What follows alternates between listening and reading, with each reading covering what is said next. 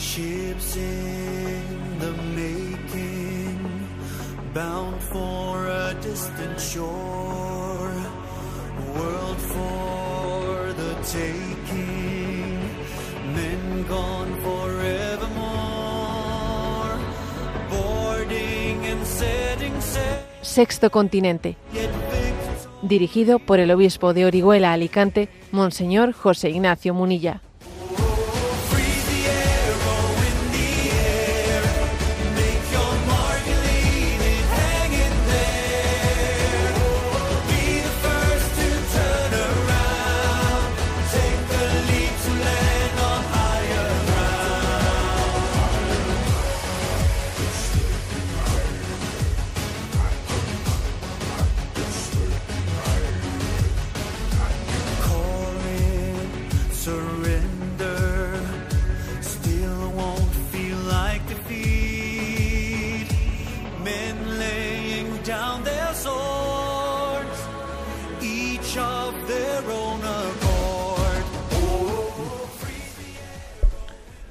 Cordial saludo a todos los oyentes de Radio María. Un día más, con la gracia del Señor, nos disponemos a realizar este programa radiofónico llamado Sexto Continente. Programa que lunes y viernes de 8 a 9 de la mañana, una hora, una hora menos en las Islas Canarias, realizamos aquí en directo en Radio María España. Con flores a María, que Madre nuestra es. Estamos en el mes de mayo y en este mes de mayo, como tradicionalmente ya Radio María eh, pues viene, viene realizando, realizamos la campaña de mayo de Radio María. Radio María, como sabéis, se sostiene con la colaboración de, de los oyentes, no tiene otra forma de hacerlo, no tiene publicidad y tiene dos campañas principales al año, Navidad y la campaña de mayo. Y bueno, quiero que en este arranque de este día pues sea un regalo para nuestra madre. ¿Sabéis lo que se me ha ocurrido comentaros? Bueno, pues que este domingo es el Día de la Madre y que un motivo para ayudar a Radio María pues es invocar a nuestras madres. Yo, a nuestra madre que marchó ya pues hace tres años o más de tres años, marchó con el Señor, quiero también no pues mostrar mi agradecimiento a Radio María por el bien tan grande que le hizo a nuestra madre. Y sé que diciendo esto, pues aquí muchísima gente se está sintiendo interpelada. Y le quiero mostrar la gratitud a Radio María por decir qué bien le ha hecho a nuestra madre, le hace a nuestras madres, ¿no? ayudándoles a vivir en Dios. Qué impresionante es cuando tú vas a casa, ¿no? Y ves allí que tu madre está perfectamente arropada, vive en presencia de Dios gracias a Radio María, ¿no? Pues te podría contar montones de anécdotas, ¿no? De nuestra madre que por la noche, por ejemplo, dormía con la, con la radio puesta y entonces ella no necesitaba reloj, porque sabiendo escuchando qué programa había en cada momento, ya sabía, eh, pues, es decir, que ni siquiera necesitaba el reloj. Radio María era como el reloj del sol, eh, o del reflejo del sol, ¿no? Bueno, pues vivía en presencia de Dios gracias a Radio María. Entonces, bueno, pues un motivo más eh, de nuestra gratitud, porque además es un motivo interesado, porque si Radio María ayuda a nuestras madres y nuestras madres nos ayudan a nosotros, pues qué diremos, ¿no? ¿qué diremos? Que, necesitamos instrumentos que nos ayuden, que nos ayuden a vivir en presencia de Dios. yo os diría sencillamente que, que, en este mes de mayo queremos dar gracias a la Virgen por este don de su radio, un pequeño grano de mostaza en el jardín de la iglesia, ¿no? que la Virgen ha puesto en nuestras manos como, como un talento que tenemos que cuidar para que fructifique, y por eso eh, pues tenemos una invitación a intensificar la oración, a hablar mucho a los demás de esta radio, a no complejarnos, a decir sin vergüenza alguna, pues, pues lo, que, lo que Dios nos ha regalado, a contribuir con nuestro compromiso voluntario y donativos, eh, por pequeños que sean, ¿no? para que se extienda Radio María en España y en todo y en todo el mundo, porque además también sabéis que dentro de esta campaña de Radio María pues eh, habrá también un momento que se llama la maratón, que es un momento en el que eh, también se, hay proyectos misioneros de Radio María para que Radio María se abra en este país y en el otro y en el otro y en el otro. O sea, es decir, que la generosidad no solo llega ¿no? a sostener Radio María en España, sino a que seamos también instrumento para que Radio María se extienda en el resto del mundo. El coste de Radio María en España es mm, o sea, 564, 564 euros a la hora.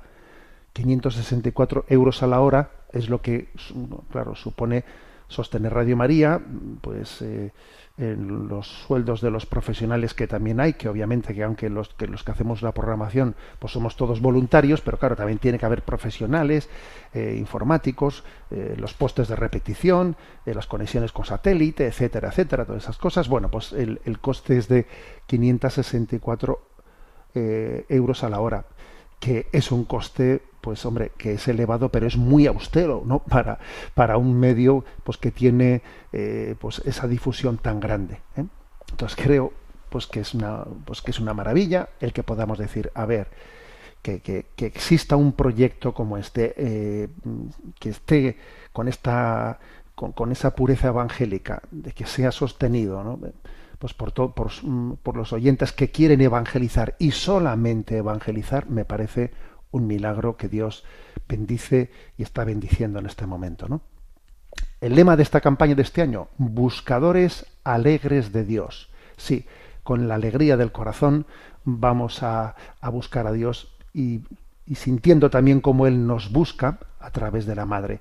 En la página web de Radio María, ahí tenéis, ¿no? Pues formas de hacer, de, hacer la contribución y al final de este programa pues ya os voy a recordar el teléfono al que se puede llamar que es eh, inmediatamente después de este programa estarán ya a vuestra disposición pues eh, tantos voluntarios que también eh, están colaborando con esta campaña. Por lo tanto día en el día de la madre en el día de la madre que vamos a celebrar no el primer el primer domingo de mayo el día de la madre pues tenemos una razón para colaborar con Radio María y es el bien que le ha hecho Radio María a nuestras madres, que le hace a nuestras madres. Yo quiero ayudar a quien le hace tanto bien a mi madre. ¿Te apuntas? ¿Eh? Vamos a ello. Sexto Continente es un programa que tiene interacción con los que sois usuarios de redes sociales, en Instagram y en Twitter, a través de la cuenta arroba obispo munilla en Facebook eh, a través del muro que lleva mi nombre personal de José Ignacio Munilla. Los programas anteriores de Sexto Continente están a vuestra disposición tanto en el podcast de Radio María como también en los canales de Spotify, de iVox. Eh, lo buscáis fácilmente con el nombre de Sexto Continente. Y también decir que en la página web multimedia www.enticonfio.org, pues allí tenéis fácil acceso a los programas anteriores de Sexto Continente, además también de a otros muchos materiales de evangelización, pues que vamos poco a poco generando. Bien, mm, os voy a hacer un comentario como, como el primer comentario del día de hoy. Ayer llegó, mm, me llegó un vídeo interesante, un vídeo producido por San Pablo Ceu, dentro de una sección que se llama Haciéndote preguntas, que está hecho también en colaboración con ABC. ¿eh? Bueno, pues han hecho una entrevista a Narciso Michavila, eh, que es eh, presidente y fundador de CAZ3, una consultora española de investigación y comunicación, bueno, pues que se ha hecho, pues bueno, vamos, famosa en el sentido de que ha ido adquiriendo mucho prestigio, ¿no? Especialmente además porque, pues porque cuando llegan las elecciones, pues se ha, comprobado pues que está consultora suele ser de las que tiene más, eh, más fiabilidad ¿no? en, los resultados que comparten. se le ha hecho una, una, entrevista que me parece muy interesante. Claro, sobre todo digo, parece muy interesante en este contexto en el que estamos en España, que este es un mes electoral, por ser, porque a final de mes de mayo pues habrá elecciones eh, eh, locales y autonómicas en muchos lugares también, ¿no? Entonces, en este mes vamos a estar con encuestas para arriba, encuestas para abajo, y entonces es es importante que también no nos hagamos una reflexión desde el punto de vista de, la doctrina social sobre eh, lo, que son, las encuestas y lo que es la utilización también manipuladora de las encuestas, ¿no? Para manipular nuestras conciencias. Eso creo que es una, una, realidad. Y por eso me parece que en esa entrevista, en esa entrevista que está recién publicada, ¿no? En el programa Haciéndote Preguntas, eh, está en el canal de YouTube de San Pablo Ceu, pues hay unas respuestas que da don Narciso Michavila, yo creo que muy interesantes, muy interesantes que las voy a compartir con vosotros. ¿no? Para empezar, me llama la atención que él cuenta cómo cuando, eh, lógicamente no da nombres, claro, tiene que ser discreto, ¿no? No da nombres, pero él comparte eh, pues que cuando algunos o partidos políticos o otras instituciones ¿no? les encargan encuestas, pues que más de una vez ocurre que algunos de ellos, eh, si los resultados que ellos, claro, porque, porque él dice claramente que lo que no encarga, lo que no permite es que el que le encargue la encuesta le diga lo que tiene que salir en la encuesta. Digo, oiga, eso no, se lo permito. ¿eh? Yo hago una encuesta y sale lo que sale, pero yo no le permito que usted al publicarla cambie los datos que yo le he dado. Eso obviamente no lo permite. Entonces lo que, lo que él cuenta es que muchos, ¿no? o algunos de los que le encargan las encuestas no las publican. No las publican en la medida en que no les gustan los resultados que, que se obtienen de esa encuesta. O incluso viene a decir que como bueno, según van haciendo las encuestas, le van adelantando a su cliente le van adelantando los resultados, pues si los hay resultados que le van adelantando, eh, anticipando, eh, que le van anticipando de cómo va la encuesta, no, lo, no les gusta, dice, interrúmpala, no, no quiero que siga haciéndola, interrúmpala, aquí más o menos hacemos el finiquito y, hasta aquí, ¿no? Me parece una, un, vamos, pues una revelación muy interesante. ¿Qué hay detrás de esto? Pues detrás de esto hay algo que es obvio, ¿eh? que es que mm, que se, queremos encuestas no para saber la verdad de cuál es la tendencia la tendencia demoscópica de no. Lo que queremos es o sea, sabemos que existe una debilidad muy grande una debilidad de conciencia una debilidad que consiste en que en que de alguna manera pues quien no tiene una identidad fuerte una conciencia bien formada tiende a querer apostar por el caballo ganador. Entonces, si se publica una encuesta, ¿no?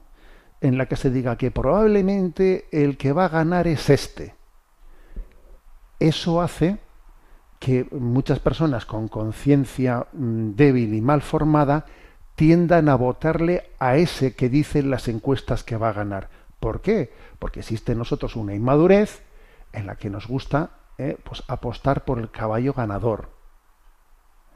Es como si uno fuese a ver un partido de fútbol y dijese, a ver, tú por, en favor de qué equipo vas. Y entonces te encontrarás por la debilidad psicológica, por, porque, el, porque la tendencia mundana nos, nos fagocita, ¿eh? encontrarás que habrá un tanto por ciento muy alto de aquellos que se posicionen eh, favorablemente al equipo de fútbol que, que, tiene pinta de que va a ganar. ¿eh? Porque nos gusta decir bien y qué estupendo todo y tal, ¿no? O sea, así de débiles somos, así de débiles somos. Entonces, fijaros esto. Porque, porque fíjate, si tuviésemos la conciencia eh, formada con, con identidad, pues podría ser lo contrario, ¿no? Se publica una encuesta y entonces resulta que sale que va a ganar un partido que es contrario a lo que yo en conciencia entiendo que, que, conviene que salga para España. Entonces, bueno, pues si yo veo que va a perder eh, pues la opción política que yo creo que sería bueno, si las encuestas dicen que no va a ganar, eso a mí todavía me motiva para ser más responsable y para que vaya a votar. Pero no, no es esto así, no es esto así. El efecto mayoritario es el que he dicho yo, ¿eh? el que he dicho antes. El efecto mayoritario es que la masa la, mayoría de la población va a tender por, por, una, por una tendencia inmadura ¿no? a, que, a querer ser eh, triunfador, pues eh, apoyar al que tiene pinta de que va a ganar, apostar al caballo ganador. Y por eso resulta que entonces quienes, quienes han encargado una encuesta únicamente la publican si ellos quedan bien. Ay, mire usted, me, ha hecho usted una encuesta en la que no quedó bien, prefiero, prefiero no publicarla. Bueno, aparte de la falta de honestidad, de la falta de honestidad de quien actúa así, ¿no? Eso también refleja una debilidad en nosotros evidente, evidente. Es que resulta resulta que no tenemos criterio propio. No tenemos criterio propio. Somos absolutamente manipulables. Este mundo ¿no? de, la demoscopia, en el fondo, está puesto también al servicio de la, de la debilidad. De la debilidad. Es como cuando vemos por ahí, pues venga publicidad y venga publicidad, pues de, de empresas de, de apuestas yo cuando veo este tipo de publicidad de empresas de apuestas deportivas y tal y cual, ¿no? Digo, a ver, por Dios, esta es una publicidad dirigida a los adictos, a los adictos, a las personas que no tienen que no tienen mm, control de sí mismas, ¿no? Bueno, y en este otro caso obviamente no voy a comparar las dos cosas y ponerlas al mismo nivel, no las pongo al mismo nivel, pero sí es evidente, sí es evidente que eso de que algunos eso eh, que, don Narciso Michavila compartió en esta entrevista, eso de que bastantes de los que le encargan entrevistas no las publican si los resultados no les gustan, deja, deja patente, deja evidente pues cómo las, eh, las encuestas son utilizadas no para conocer la verdad, sino para, para intentar, ¿eh? para intentar movilizar el voto de las conciencias débiles y sin criterio que les gusta apostar sencillamente al caballo ganador. ¿Mm? Eso es lo primero. Lo segundo, segundo que en, la entrevista pues compartió eh, Narciso Michavila pues un dato que yo desconocía y es que en España tenemos el llamado CIS, Centro de Investigaciones Sociológicas, que tiene, bueno, pues es, es un, organismo público, que en el fondo pues es, digamos, pues una consultora, pero pública, no privada, mm, del Estado.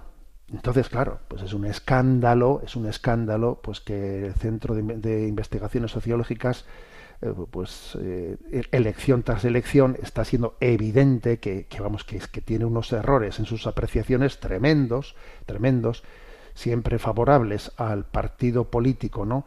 Que, que, gobierna, entonces el partido político que, gobierna le dice al CIS lo que tiene que salir y entonces es una cosa escandalosa de cómo las, las, eh, las encuestas luego cuando llega el día de las elecciones no tienen ni, el, más mínimo parecido.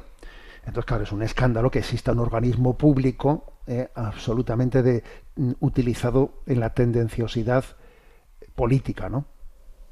Entonces, en este caso especialmente el señor Tezanos, que es el que preside el Centro de Investigaciones Sociológicas de España, la verdad es que, claro, es que, es que el código deontológico de cómo se puede dirigir un organismo así es que eh, entra, entra en crisis completamente, ¿no? Eh, bueno, bueno lo, que, lo que para mí fue novedoso es que don Narciso Michavila dijo que no existe en todo el mundo una nación democrática en la que el Estado tenga un centro de investigaciones sociológicas.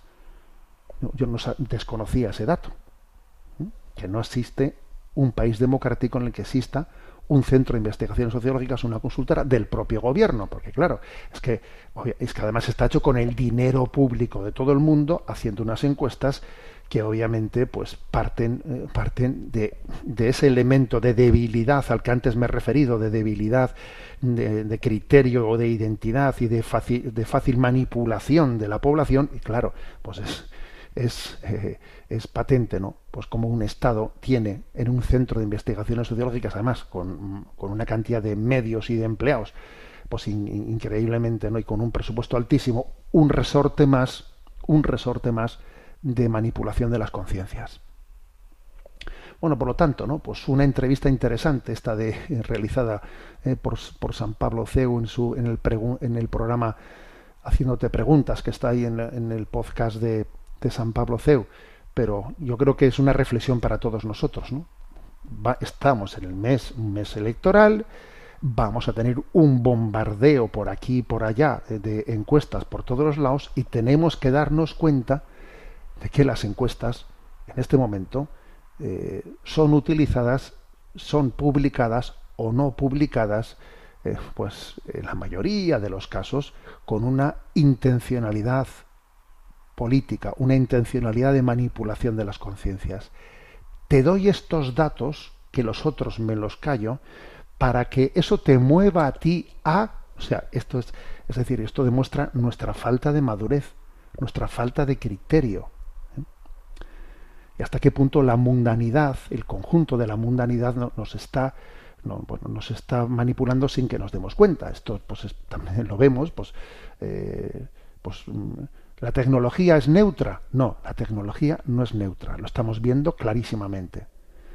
Eh, ¿Los estudios estadísticos son neutros? No, los estudios, estudios, estadísticos no son neutros. Para que verdaderamente sean neutros hace falta una gran madurez y hace falta un código deontológico muy grande en quien, en, quien de alguna manera pues tiene esa profesión. Es una profesión de alto riesgo, como tantas otras. ¿no? Por cierto, en la entrevista don Narciso Michavila pues dio testimonio de su fe. y cuando le preguntaron en qué creía, él pues dijo ¿no? que él creía en un Dios personal que se revela y se comunica. Y la verdad es que, bueno, pues obviamente también eh, me, gustó, ¿eh? me gustó que él diese en medio de esa entrevista ese testimonio de su fe, que obviamente necesitamos esa fe para que, para que funde, para que sostenga nuestra, nuestra conciencia de, de que una profesión como la de un sociólogo, como alguien que trabaja en una consultora, esté hecha al servicio del bien común y no esté puesta al servicio de la manipulación de las conciencias. Bien, esto es lo que quería eh, comentar con vosotros, así de arranque. Y ahora voy a dar un pasito más. A ver, un pasito más, porque ha llegado a mis manos, eh, se publicó pues el 29 de marzo en Religión y Libertad, Em, una, una, reflexión de un, de un sacerdote, padre Brown, de, publicada originariamente en Catholic Exchange, que hace, que hace suya, la publica eh, Religión y Libertad con el título Diez consejos para vivir la pureza. ¿Mm? Los voy, ahora que estamos en el mes de mayo, que estamos en el mes de María, pues los voy a compartir con vosotros, ¿no? España se encuentra entre los consumidores líderes mundiales de pornografía, eh, junto con países como Estados Unidos, México, Argentina o Colombia. Eh, es mm, durísimo, ¿eh? es muy duro lo que está ocurriendo. Incluso ahora que estamos en el mes de mayo y el mes de las comuniones, vamos a decir que resulta que los niños empiezan, muchísimos de ellos, a consumir o a, a, visionar pornografía, ¿sabéis cómo? A través del móvil que se les regala para la primera comunión. O sea, resulta que al final la primera comunión va a ser la puerta, va a ser la, ¿eh? va a ser la, la circunstancia que aproveche el maligno para destrozar la inocencia de los niños. En ese regalo absurdo, absurdo que se le puede hacer a un niño muchas veces, ¿no? Que es un móvil de regalo. Por Dios, ¿cómo se le puede regalar un móvil a un niño de primera comunión? Pero es un dato, ¿eh? Que los niños empiezan a visionar pornografía en esa edad, en la edad de la primera comunión, con nueve años, incluso muchos con ocho años al mismo momento que empiezan a aprender a multiplicar en esa misma edad, se empieza a visionar pornografía. Y como digo muchas veces, a través de ese móvil de la primera, de la primera comunión. Bueno, entonces, pues eh, esto es un gran problema. Sabéis que en este programa de Sexto Continente lo hemos hablado con frecuencia. Pero, a ver, estamos en el mes de mayo y este sacerdote ha hecho un esfuerzo pedagógico de decir, a ver, diez consejos para vivir la pureza. Estamos hablando de los adultos, obviamente. Estamos hablando de los nosotros, los que escuchamos este programa. A ver, Señor, ilumíname, dame, aconséjame. Diez consejos para vivir la pureza. El primero, dice el padre Brown, lo más importante y sencillo para vivir la pureza, pedirla, pero pedirla de verdad, suplicarla, rogarla. Sé tú mi pureza, sé tú mi alegría, o sea, pedirla. La falta de oración o la oración débil y reducida, escatimada, es una razón de, de, que vivamos en la impureza. Sí, me gustaría ser puro, pero... A ver, pero ¿cuánto lo has pedido? ¿Cuánto lo has rogado? ¿Cuántos rosarios han ido por ello? ¿Cuántas veces te has puesto de rodillas y lo has suplicado? Entonces, esto es, Jesús dijo, pedid y se os dará, buscad y encontraréis, llamad y se os abrirá. Y obviamente esa manera de formularlo sugiere que hay que tiene que haber mucha perseverancia y pim pam y pido y pido. Entre otras cosas porque pedirlo constante, constante, constantemente es un signo de que verdad lo quieres, lo quieres, lo quieres. ¿Eh? O sea, que es así, ¿eh? O sea, lo quiero, lo quiero, lo quiero hacer de ello objeto de, una oración continuada, ¿no? Pedir el don y la virtud de la pureza, ¿no? Elevando nuestros brazos en continua oración. Eso lo primero. Segundo consejo. No jugar con fuego.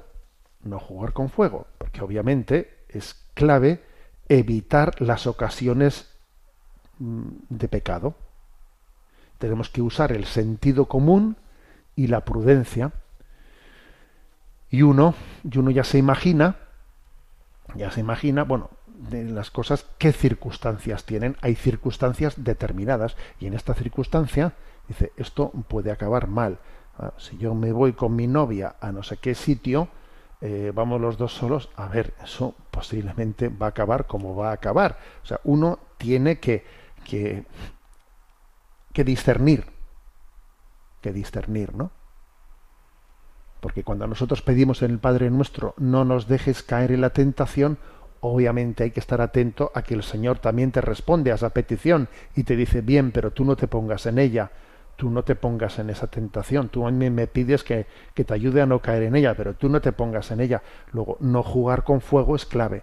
Cada uno tiene que, dentro de ese propósito de enmienda, tiene que con plena sinceridad coger y decir, esto no puede ser así, esto no puede ser así. ¿eh? Por ejemplo, pues la tecnología en mi cuarto no puede entrar. Esto, o sea, extra omnes, ¿no? ¿Sabéis eso?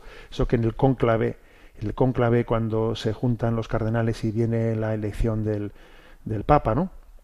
Entonces allí primero se hacen unas oraciones, tal, tal, y entonces cuando llega ya se ha terminado, y ahí hay, bueno, pues hay secretarios, ayudantes y tal, y entonces cuando comienza ya, eh, pues la deliberación y la votación, allí dice extra omnes, diciendo todo el mundo fuera y aquí se quedan únicamente, eh, pues el colegio cardenalicio, pues en este lugar, ¿no? Pues eso es lo mismo. Nosotros por la noche tenemos que decir extra omnes. A ver, en mi santuario de descanso la tecnología no puede entrar por ejemplo, cada uno tiene que hacer este discernimiento, pues para que, eh, para que esto, para que de verdad me tome en serio, no se juega con fuego. Tercero, imitar a la Virgen hasta en el vestir, dice él, ¿no? El vestir. Bueno, pues eh, es decir que el propio catecismo, ¿no? Habla de cómo la modestia en el vestir es la custodia de la virtud de la pureza. O sea, la, modestia en el vestir custodia la pureza. Y es curioso que el padre Brown, ¿no? pues en este artículo, dice que es, es hermoso comprobar cómo muchas, muchas no todas, ¿no? O sea, las imágenes de la Virgen María, las imágenes en pintura, en escultura, etcétera, suelen mostrar una, eh, un estilo, un estilo de vestir de María bello, bello y modesto, ¿no? Del cual deberíamos aprender, dice ella, dice él, perdón, dice él, deberíamos de aprender de, ese estilo con el que el propio arte pues, ha, embellecido a María, ¿no? Cómo María es, se refleja, ¿no? Porque, porque es curioso, ¿no? La Iglesia no ha dado ninguna pauta a este respecto, pero aunque la Iglesia no haya dado ninguna pauta, todos los artistas, pintores, escultores se han imaginado a María vistiendo de una manera modesta y es bello, es hermoso. Debiéramos de aprender de eso, ¿no? De cómo el propio arte sin que, o los artistas, sin que nadie les dé ningún tipo de pauta, ellos han entendido cómo vestiría María. Cuarto consejo, eh, la penitencia. ¿eh? La otra ala espiritual. ¿eh? Lo que el padre Brown dice es que junto con la oración, hemos dicho lo primero que hay que pedir, pedir, pedir, la lucha con la pureza requiere también la penitencia, ¿no? Es como si un ave tiene dos alas para y necesita dos las dos alas para volar. Y un ala es la oración y la otra ala, la otra ala es la penitencia. Oración y mortificación, oración y mortificación. Estamos llamados a ser como águilas, ¿no? Para volar más alto. Rezar, rezar, pero también, de alguna manera, el, arte del ayuno espiritual, de la mortificación, de vivir la penitencia. Porque es importante educar, ¿eh? educar, tener el señorío sobre nuestra carnalidad. Pues el no permitir, ¿no? a nuestra carnalidad que sea ella la que tenga la última palabra, no permitírselo. No permitírselo de ninguna de las maneras. en quinto lugar, complicarse la vida. Lo peor es estar ocioso, ¿eh? estar ocioso. Pues porque otra puerta de entrada del demonio para la impureza es la pereza, la pereza, pues eh, que muchas veces, ¿no? Pues ahora resulta que a veces la impureza, la pornografía, se ha convertido casi en un entretenimiento de personas que tienen un exceso de tiempo libre, de aburrimiento, eh, en, que intentan matar con el, pues con el tonteo de quien está navegando y dando vueltas y vueltas porque no sabe nada que no, no, tiene nada que hacer, ¿no? Y cuando el demonio no tiene nada que hacer, con el rabo mata moscas. ¿eh? Entonces, ese el ocio, ¿eh? el ocio mm, no bien programado, pues claro, es la puerta de muchos males, ¿no? Entonces es así. No sé si aquí hay una cosa que yo no conocía y es que San Buenaventura, dice que él tenía una cita que dice, cuando uno está trabajando, un diablo puede estar allí para tentarlo. Pero cuando uno no tiene nada que hacer, una multitud de demonios suele estar allí para tentarle. ¿Eh? Eso dice San Buenaventura. Si estás trabajando puedes tener uno, pero como estés sin hacer nada, tienes ahí un enjambre, un enjambre. Lo cual quiere decir que en el trabajo también hay tentaciones ya, pero de, pero de otro, de otro nivel, a otro nivel distinto, ¿no? Entonces, eh, uno tiene que mm, ordenar su vida y decir, ahora me toca hacer esto, o sea, programar su vida, una programación en la que yo me levante, vaya, subo, bajo, hago esta visita, voy a hacer lo otro, voy a pegarme una carrera, o sea, es decir, nuestro programa tiene que estar lleno y ordenado, no podemos estar navegando a ver cómo va el día de hoy, a ver a la tarde ya veré a ver qué es lo que hago. A ver, cuando si, si, uno va a la deriva, a la deriva es como un barco que está en medio de un mar, si tú, una de dos, o tú navegas, tú navegas porque has puesto el motor y pa, pa, pa, pa, pa, pa, o de lo contrario las olas, si tú dices, no, ya veré a ver por dónde voy, las olas te van llevando, te van llevando. ¿Tú te crees que estás quieto en medio del mar? No, señor, las olas te van llevando, la corriente te va arrastrando. Aquí o te programas la vida o te van arrastrando. ¿eh? Luego, lo de que en esta vida hay que complicarse la vida, hay que llenársela, hay que estructurársela, hay que tener una programación llena, completa, ¿eh? completa, pues porque nos preservará mm, de muchos problemas. En sexto lugar, dice, cuida tus palabras. Nuestra lengua es trono de Jesús curioso, ¿no? Aquí subraya esto, eh, como mm, pues muchas veces de esa falta de control de la lengua, de malas palabras del lenguaje soez, lenguaje sugerente de tipo sensual, pues se puede hacer daño, daño, ¿no? Al alma. Y aquí hay una, anécdota que cuenta el padre Barón que yo desconocía, ¿eh? y la anécdota es la siguiente, que por lo visto San Juan Bosco se lamentó durante mucho tiempo de no poder borrar de su mente un comentario obsceno que un hombre pronunció cuando él era niño. Por visto, siendo San Juan, ¿eh? San Juan Bosco, pues un niño, pues debió estar en un sitio en el que pues un adulto debió de debió hacer un comentario soez, ¿no? Así de tipo sexual. Y entonces, claro, en, el alma de aquel niño de Bosco, que era un alma pura, aquel comentario pues le debió dejar impactado. Tal, tal es así Fijaros que incluso ya siendo el adulto, cuando hablaba de la pureza, comentaba él esta anécdota. Comentaba él esta anécdota. También entendamos ¿no? que, somos responsables de las palabras que decimos, eh, pues, porque, pues porque obviamente eh, con ellas, eh, si, si, si, nos sumamos, ¿no? Nos sumamos a ese lenguaje soez, en el fondo estamos trivializando las cosas. Es como trivializarlas. Si encima de que la pureza puede estar rondando en mi, en mi corazón, como encima lo suelte por la boca, claro, entonces ya es como si yo hubiese dicho una cosa es que esté yo luchando dentro de mí para que la carnalidad no me arrastre, pero como encima le dé rienda suelta y le suelte por mi boquita, estoy como declarando delante de los demás y haciéndoles un influjo negativo de que, bueno, pues de que no aquí no hay esperanza para luchar contra la impureza, ¿no? Séptimo lugar, el examen de conciencia como una práctica, dice él, infalible, ¿no? Bueno, pues es que es un consejo clave de la vida espiritual. ¿eh? El Evangelio dice, velad y orad para que no entréis en la tentación. Y eso de velad, pues yo creo que eh, es estar eh, velando, pues se, se, explica, o sea, se puede identificar perfectamente con el examen de conciencia. Yo estoy velando, estoy atento, estoy viendo mi vida a la luz de Dios, ¿no? Entonces el examen de conciencia es como un rebobinar nuestro día y ver cómo Dios ha estado presente en nosotros y ver dónde nos hemos podido desviar, en qué momentos yo me he puesto en peligro. O si he metido la pata, dónde pensar no solo en el momento en el que, en el que he metido la pata, sino eso de dónde ha venido, o sea, dónde comencé a desviarme, de dónde vino, o sea, por qué puerta comenzó a entrar la tentación para que finalmente yo, yo cayese en ella. Ese examen hay que hacerlo, señores, hay que hacerlo. El maligno tiene estrategias y esas estrategias tienen que ser descubiertas y desenmascaradas.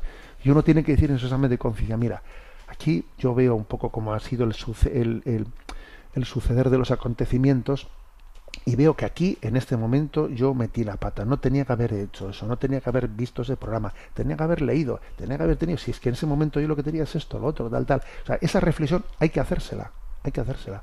O decir, si yo ya sé que cuando voy con cierta gente, con este tipo de gente, a mí me hace mal, me hace mal, porque, bueno, pues porque me arrastran en sus conversaciones, en su tal. Uno tiene que eh, velad y orad, ese velad, eh, de lo ya hemos hablado antes, pero ese velar es discernir, ¿no? Examen de conciencia. Octavo consejo. Dice, peor que la caída es la desesperación. No olvides la confesión. ¿eh? Muy interesante esto. O sea, que a veces ocurre que, mira, el demonio cuando el demonio siempre está pensando no lo que ha conseguido, sino lo siguiente que quiere conseguir. ¿eh? Cuando el demonio ha conseguido que alguien caiga en la impureza, él ya lo que está queriendo es que llegues a la desesperanza, a la desesperanza. Entonces, claro, pues por ejemplo, ¿no? que eh, típico, típica tentación del maligno. Va, si ya la has fastidiado, si total ya, pues, como la has fastidiado, pues ya de perdidos al río, ¿no? Es como si al niño, ¿no? Al niño le ha caído pues una mancha de chocolate en el traje o en, el, en, el, en la túnica entonces ya qué más dará si está sucio, ya qué más dará que tenga un chorretón o que, o que tenga eh, la taza encima llena. A ver, esa manera de pensar es una manera en la que te están tentando a la desesperación. ¿eh? O sea, te están timando. Es, es, detrás de esa manera de pensar hay una no conciencia de lo que es el pecado. El pecado no es que yo me quede sucio, va, si ya estoy sucio, si ya total hay que echarlo a la lavadora, ya qué más dará. A ver, pero ¿qué concepto es ese de pecado? El pecado es una ofensa a Dios y es como si tú dijeses, va, ¿qué más dará que le dé una torta que que le dé cinco? ¿Pero cómo puedes decir eso? Es que qué concepto de pecado tenemos. Muchas veces para poder, para poder, vamos, liberarnos, ¿eh? liberarnos de la esclavitud de la impureza, lo primero que hay que hacer es ver cómo reacciono en mis caídas. Porque lo primero que tengo que hacer en mis caídas no es reaccionar de esa manera ya de perdidos al río. No. Esa es una reacción patética. Lo primero que tengo que hacer es pues, tener una reacción pronta, humilde, de ponerme en presencia de Dios, de recurrir al sacramento de la confesión inmediatamente, de no acostumbrarme a estar caído, porque si uno se acostumbra a estar caído, madre mía, entonces claro, pues ya se acostumbra a estar mal consigo mismo, mal con Dios, entonces hace de lo que de lo que es tremendo hace un hábito. ¿eh? Entonces uno no, no, debe de reaccionar así. ¿eh? O sea, la peor caída es la desesperación y el recurso, ¿no? Pronto a ver cómo reacciono y cómo recurro al sacramento de la confesión es básico.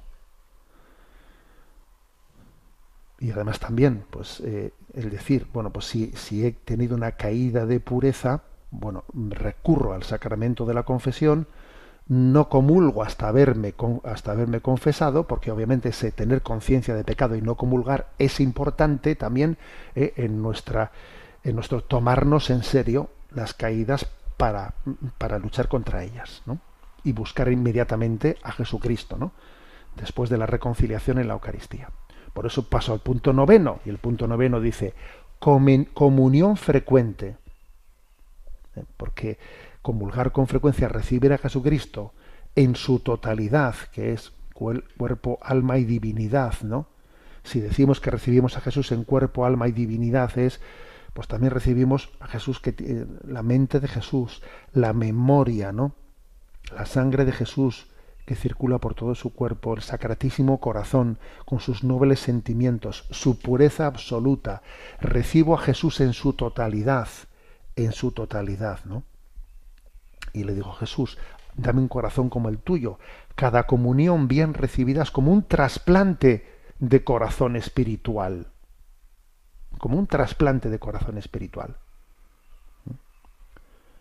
Entonces la recepción frecuente, ferviente de la Sagrada Comunión, ¿no? Es un medio el más eficaz para vivir una vida de pureza. Y en décimo lugar, ¿eh?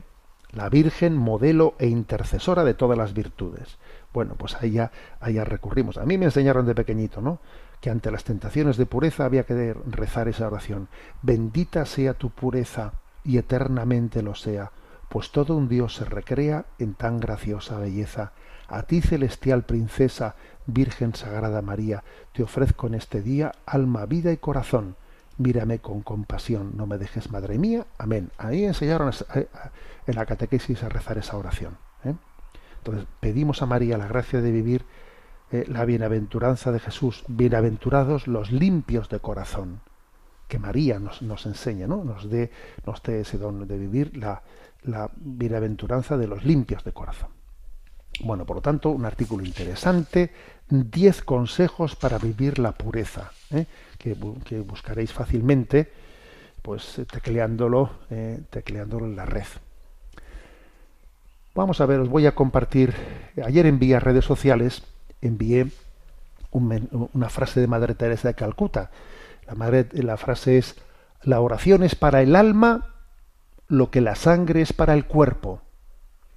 ¿Y esa frase dónde la escuché? Bueno, pues la he escuchado en un documental, eh, en un documental que se estrena pues el día 8. El día 8, el lunes. Es curioso porque es un documental que solo se, va a proyectar en 130 cines españoles. 130 cines. Un documental sobre Madre Teresa de Calcuta, ¿no? Está recién producido y se va a tener dos proyecciones. Eh, el lunes y el jueves, el 8 y el 11. Va a tener solamente dos emisiones en todos los cines de España. Bueno, pues porque es una película que va a tener pues un recorrido especial. Yo he tenido así la suerte de poder verla y la verdad es que es una joya. ¿eh? Es una joya. Yo creo que es va a ser el documental, no un documental, va a ser el documental de Madre Teresa de Calcuta.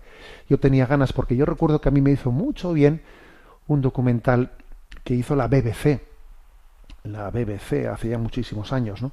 Aquel documental, yo siendo, yo creo que, no sé si era seminarista o cura recién ordenado, me hizo un bien inmenso. Bueno, pues yo creo que este es el documental en el que, eh, pues, se explica, se da a conocer no solo eh, pues las acciones de Madre Teresa y de, y de su orden religiosa, sino también la vida interior de Madre Teresa, su retrato interior, eh, desde las cartas, desde las cartas espirituales que después hemos conocido, eh, en su en su cambio en su intercambio epistolar con sus directores espirituales. La verdad es que es una joya, ¿no?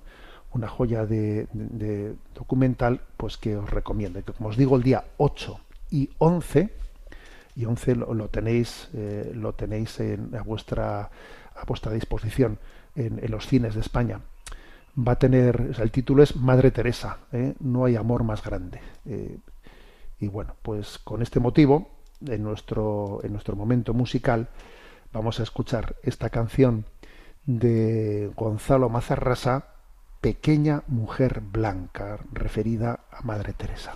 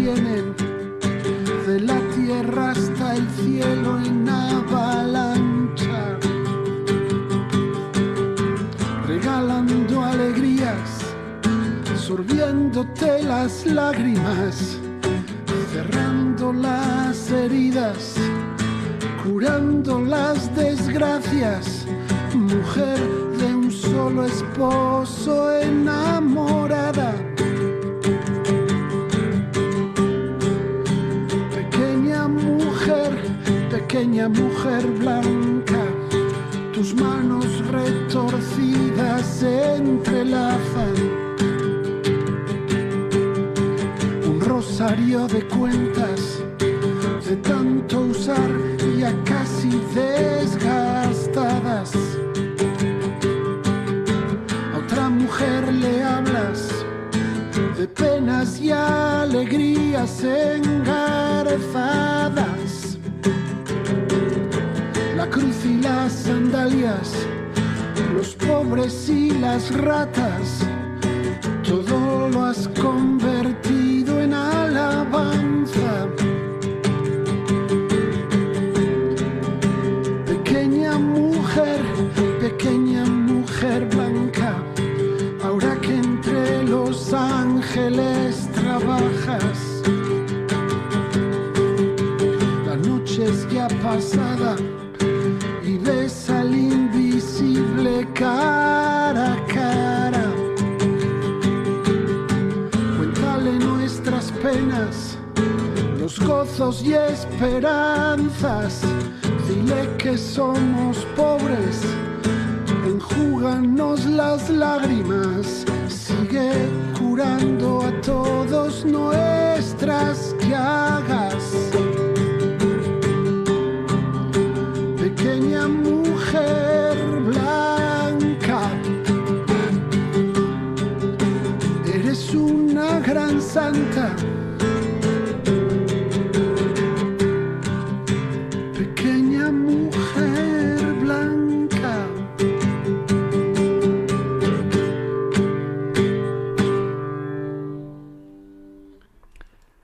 Santa Teresa de Calcuta ruega por nosotros. Bueno, tenemos en este momento aunque sea poco tiempo, pero también un momento para la intervención de los oyentes. Sabéis que hay un correo electrónico sextocontinente arroba radiomaria.es al que podéis hacer llegar vuestras llamadas y las preguntas seleccionadas nos las presentan desde la emisora. Muy buenos días. Buenos días, monseñor. Nos llega la siguiente consulta deontológica. Estimado don José Ignacio, soy una madre de familia numerosa y me dedico al trabajo en atención primaria en un centro de salud. Mi marido es también médico y es el jefe de la sección de obstetricia del hospital en el que trabajo. Desde hace poco tiempo, los cambios respecto al aborto que hay en la ley hacen que en este hospital serán acogidas las madres cuyos hijos han sido muertos, o sea, de muerte provocada, en el útero materno previamente en otras clínicas, pero que vendrían a nuestro hospital para la expulsión del feto ya muerto, ya matado. Quería preguntarle si usted cree que esto sería un motivo para que mi marido dejara esta jefatura para no ser colaborador. Le agradecería luz y discernimiento que yo sé que Dios da a los pastores. Rezamos por usted. La paz. Un abrazo. Bueno, la verdad es que me ha impresionado esta, esta, entre, esta consulta. Eh, pues eh, he evitado ¿no? que se lea en público los nombres de, del hospital y de, y de quien nos escribe, también un poco para, para preservar eh, pues su identidad y por, por, los problemas que puedan tener ¿no? en ese hospital desconocía la verdad, ¿eh? porque uno piensa que, a ver, que, que todos conocemos cuál es la fórmula, eh, la forma en la que se hacen los abortos, pero yo desconocía que existiese este tipo de abortos, de que en un hospital al feto, ¿no? Al niño se le mata, pero estando quedando dentro de su madre y luego ya con el feto muerto llevarla a otro hospital y allí extraérselo. La verdad es que me quedo impresionado, porque obviamente supongo que este tipo de abortos serán día de abortos de, digamos, de muchos meses, ¿eh? de muchos meses de gestación, que igual dirán eh, mejor es matarlos de esta manera a los niños, porque, claro, porque para poder eh, extraer un, un, feto según tú lo vas partiendo en cachos, pues hace falta que sea de tamaño pequeño, pero si es de tamaño grande, hará falta pues como de alguna manera mm, provocar un parto ¿eh? un parto pero del niño ya, ya muerto ya matado ¿eh? ya matado bueno, la verdad es que me impresionó, me impresionó conocer esto qué cosas habrá que no sepamos madre mía bueno pero bueno la pregunta la consulta deontológica dice a ver su marido es el jefe de la sección de obstetricia no de este hospital su marido de, debería en conciencia de, hacer, eh, demostrar su objeción de conciencia, eh, teniendo en cuenta que los niños han sido matados en otro hospital y ahora se traen aquí para ser, ser extraídos. A ver, yo creo que es evidente que sí, que tiene que hacer, tiene que hacer eh, objeción de conciencia. Y si eso supone que tiene que dimitir o renunciar, pues bueno, pues es que con todas las consecuencias, porque claro, aun el decir no bueno, es que lo, lo, han matado en otro hospital, aquí ya el niño viene muerto. Ya, sí, pero tú estás colaborando con algo tremendo, ¿no? Es como si es como si te dijese, ¿no? Los nazis, eh, bueno, aquí ya los judíos los hemos matado nosotros. Ahora a ti, a, a ti yo lo que te encargo, lo que te encargo es que tú los metas en el crematorio y que, y que te, nos, deshagamos de los cuerpos. Mira, yo no puedo colaborar con esa barbaridad, me explico. No puedo colaborar con ella. Eh, y, y, es fuerte, ¿no? Porque fíjate que dice esta, esta mujer, ¿eh? dice, mi marido, mi marido, ¿qué tiene que, qué tiene que hacer? ¿Tiene que dimitir? ¿Tiene que tal? Bueno, pues él, yo también le, le aconsejaría que busque un abogado, que busque un abogado de conciencia, de sensibilidad cristiana, y que, y que vea cómo lo hace, ¿no? Pero tiene que ir a por ello, obviamente, tiene que ir a por ello. ¿eh? Él no puede bajo su responsabilidad decir aquí y aquí los cuerpos ¿eh? son extraídos y tal. ¿Cómo? Pero vamos, pero, pero es increíble, ¿no? Que esto, que esto pueda ocurrir. Le vamos a encomendar ¿eh? a, esta, a esta familia. Adelante con la siguiente pregunta. Un, un, oyente llamado Perfecto Pérez nos escribe desde Puerto Rico. Muy estimado Monseñor José Ignacio Monilla, reciba un saludo sincero de este servidor que lo admira muchísimo. Lo escucho desde Puerto Rico, aunque con la diferencia de horario. Su comentario del Catecismo de la Iglesia al acostarme a las 8 de la noche y Sexto Continente cuando despierto a las 2 de la mañana. Le agradecería mucho me contestase, aunque solamente fuese con un sí o un no, si Cristo resucitado comía o si fingía comer.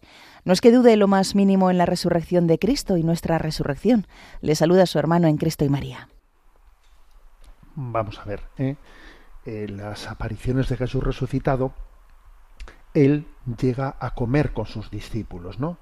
dicen los apóstoles, nosotros los que hemos comido y bebido con Él después de su resurrección.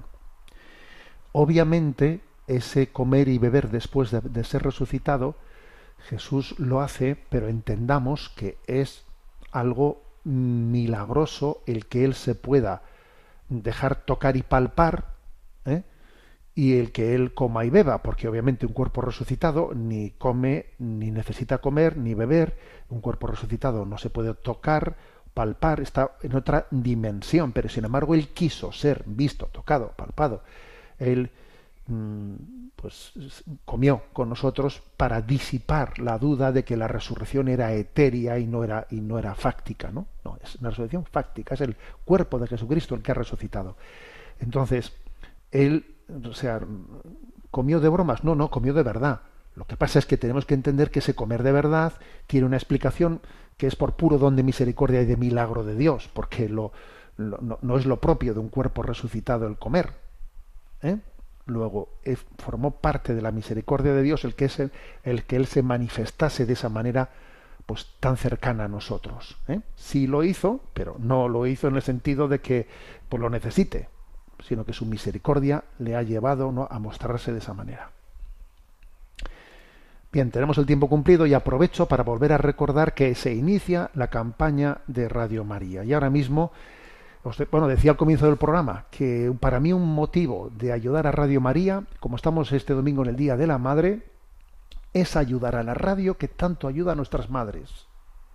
A ver, nuestras madres han sido consoladas, apoyadas. Muchas veces las hemos dejado en casa un montón de tiempo solas. ¿Cuánto tiempo están solas las madres en sus casas? Igual los hijos no las acompañamos como debiéramos, pero Radio María las acompaña. Oye, yo quiero ayudar a quien ayuda a mi madre. Este es un argumento teológico, digamos, práctico. ¿eh? Yo quiero ayudar a quien ayuda a mi madre. Entonces, pues, ¿sabéis lo que os digo? Que ahora mismo comienzan los voluntarios a atender las llamadas para poder hacer donativos y el teléfono al que podéis llamar es 91 8 22 80 10. Repito, 91 8 22 80 10. Perdonad, pero repito otra vez.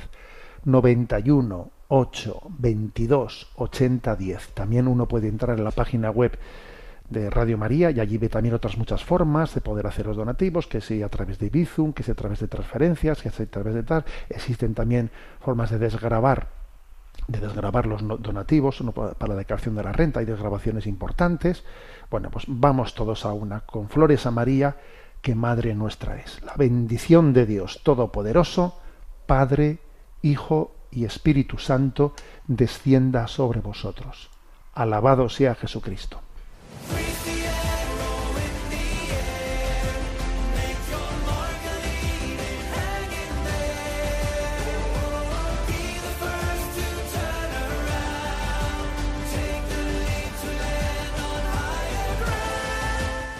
Finaliza en Radio María Sexto Continente, dirigido por el obispo de Orihuela Alicante, Monseñor José Ignacio Munilla.